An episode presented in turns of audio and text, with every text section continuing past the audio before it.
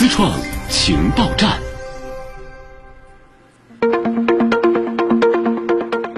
思创情报站今天最值得关注的科创和产业动态有。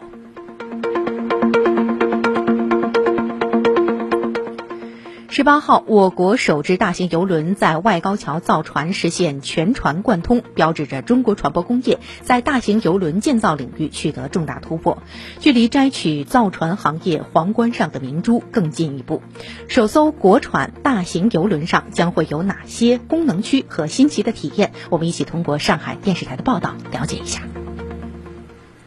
上午，随着最后一个分段雷达围顺利吊装，首艘国产大型邮轮全船贯通。历时整整两年建造，中国首制的大型邮轮刚刚实现了全船贯通，而这也意味着整艘邮轮的建设进度已经过半。接下来，建设的重点将会转入到内装阶段，展开内部设备系统的安装调试和装修工程。大型邮轮被称为移动的海上现代化城市。这艘建设中的游轮未来最多可容纳乘客五千二百四十六人，拥有客房两千一百二十五间，还将配备餐厅、商场、演艺中心、咖啡馆等功能区。在转入内装阶段施工后，每天将有两千五百名到三千五百名工程技术人员和施工人员同时作业。游轮当中的中庭区域是横跨层数最多的一个公共区域，一直从游轮的三甲板一直到五甲板。那么未来啊，这里会有商场、接待处等等。而游客到达大型游轮之后，最先抵达的也是这里，办理入住等等的手续。此外，游轮上还将有超过一万平方米的露天甲板活动区域，包括露天泳池、篮球场、儿童水乐园和各种户外活动区。它上面未来会有几个活动的盖子，如果天气晴朗的时候呢，可以把盖子打开。下面是一个泳池，以及泳池旁边的，相当于这个休闲的区域。游轮船体建造好比搭积木，从六万份图纸到六百七十五支分段、七十四支总段，再到总长三百二十三点六米、型宽三十七点二米的流畅船体，建造过程中数字化的技术手段发挥了关键作用。在首次游轮的这个设计。建造过程当中，我们进行了全三维的数字化的建模，这个在全球主要游轮建造场地这是第一次。依托于首艘国产大型游轮的设计建造，以外高桥造船为代表的中国造船企业已逐步掌握了游轮分段制造到船坞搭载的船体关键技术。根据计划，今年底中国首制大型游轮将完成船体起伏，二零二三年完工交付。中国的造船工业已经成为世界第一了啊！从运货到运人，从运人到娱乐啊，这样的一种巨大的一个转型，不仅是对造船工业带来新的发展，也会对整个工业体系啊，对养老产业都会带来很大的一个变化。好，我们继续来关注其他产业方面的消息。全球首个智慧零碳码头——天津港北江港区 C 段智能化集装箱码头，十七号正式投产运营。该码头的投产运营实现了多个全球首创，包括全球首个自主研发、真正基于 AI 的智能水平运输管理系统，全球首个实现车路协同、超 L 四级无人驾驶在港口规模化商业应用落地，全球首。首个实现真正意义上的五 G 加北斗融合创新的全天候、全工况、全场景泛载智能，全球首个实现绿电自发自用、自给自足码头运营全过程零碳排放等。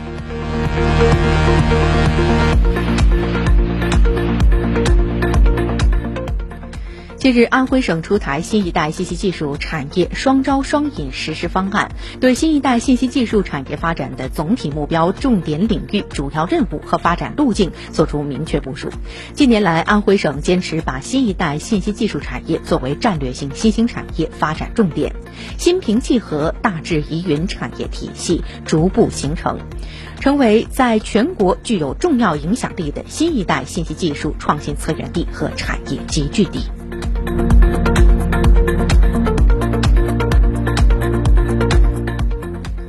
下面一条消息，根据经济参考报的消息，多地“十四五”新基建规划近期密集出台，五 G 建设成为其中的重点。与此同时，地方政府也正积极释放政策红利，推进五 G 网络建设。此外，运营商采集方面也在实现量价齐升。机构表示，随着目前五 G 发展进入商用部署的关键阶段，国内新一轮五 G 建设正进入加速期，产业链业绩也将迎来持续释放。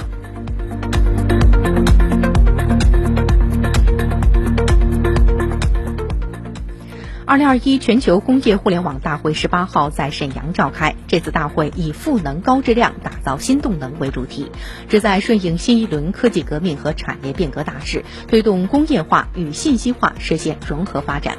工信部副部长徐小兰在致辞时说：“从行业来看，我国四十个工业经济大类开展了工业互联网的实践，五 G 加工业互联网在建项目超过了一千六百个。工业互联网在采矿、电力、钢铁、装备、电子等行业快速发展。”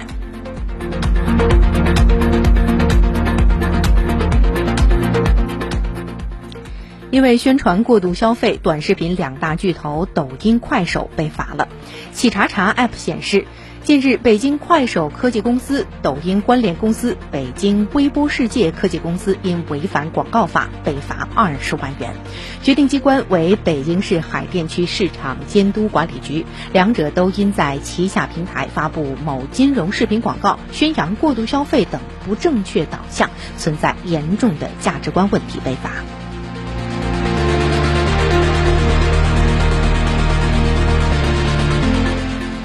好，接下来我们把视线转向科研领域。北京时间十月十七号，美洲华人遗传学会年会在线上举行。我国基因诊断、血红蛋白疾病研究和胚胎工程技术的主要开拓者之一，上海市儿童医院上海医学遗传研究所创始人、中国工程院曾益涛院士在该年会上被授予二零二一年美洲华人遗传学会终身成就奖。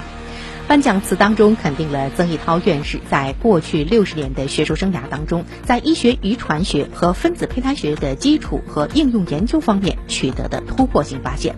将其评价为将遗传诊断应用于血红蛋白病和胚胎发育研究的先驱。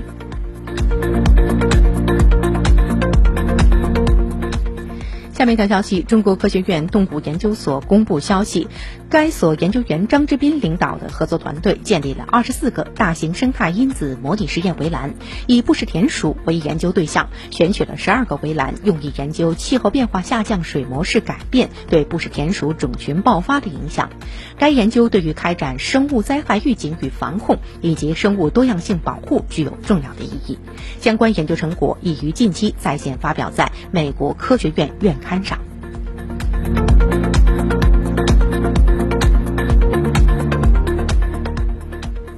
近日，科学家找到了一种方法，让 DNA 与人体内的细胞膜进行交流，为在脂质体中制造微型生物计算机铺平了道路。这种计算机在生物传感和 mRNA 疫苗当中有潜在的用途。相关的研究成果近日发表于国际期刊《核酸研究》。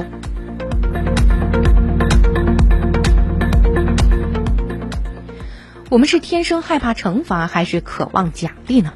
或者这些能力会随着经验而发展吗？美国冷泉港实验室研究发现，小鼠大脑具有处理正和负刺激的预编程回路，这些神经元位于小鼠的杏仁核中，杏仁核是大脑当中处理学习奖励和惩罚的部分。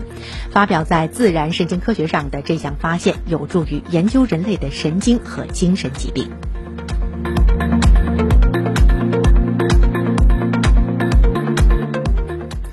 北京理工大学微小型仿生机器人团队日前展示了他们的项目作品——智能仿生腿足型机器鼠。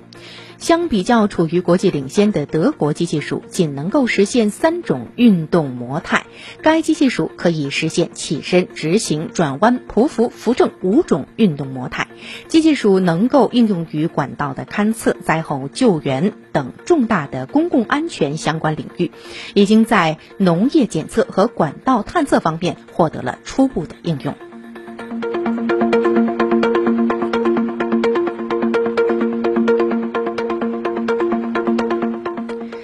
一条消息，上海市公安局交警总队十八号表示，全市首套无光电子警察已于九月初在逸仙高架东侧厂中路段投入试点应用。截至目前，已经抓拍到一百六十多起交通违法。据了解，这一类无光电子警察取消了摄像机内的自带 LED 光源，完全依靠夜间的道路环境光，来利用光学和图像增强技术，通过。AI 智能学习判断图像噪点分布信息，进行识别及图像和车身颜色的真实还原，能够有效的抓拍夜间交通违法。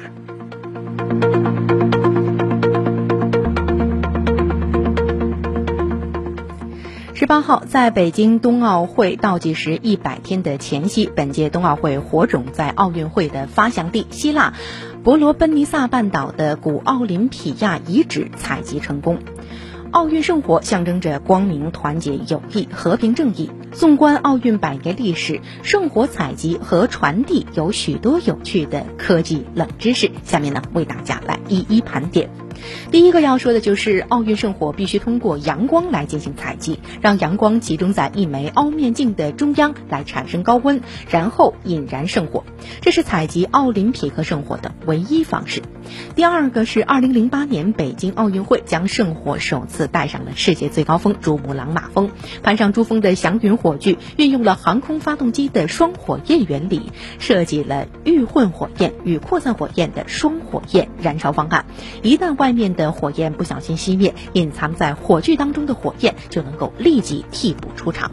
第三个要说的是，两千年悉尼奥运会，澳大利亚海洋生物学家邓肯手持经过特殊化学处理的火炬，在澳大利亚东北部海底完成了三分钟的水下火炬接力，并且在开幕式上实现了水火交融的水中点火仪式。那第四个呢，就是二零一四年的索契冬奥会，奥运火炬被绳子拴在了国际空间站，首次实现太空行走。那为了空间站的安全和节约空间站内的氧气，火炬其实并没有点燃。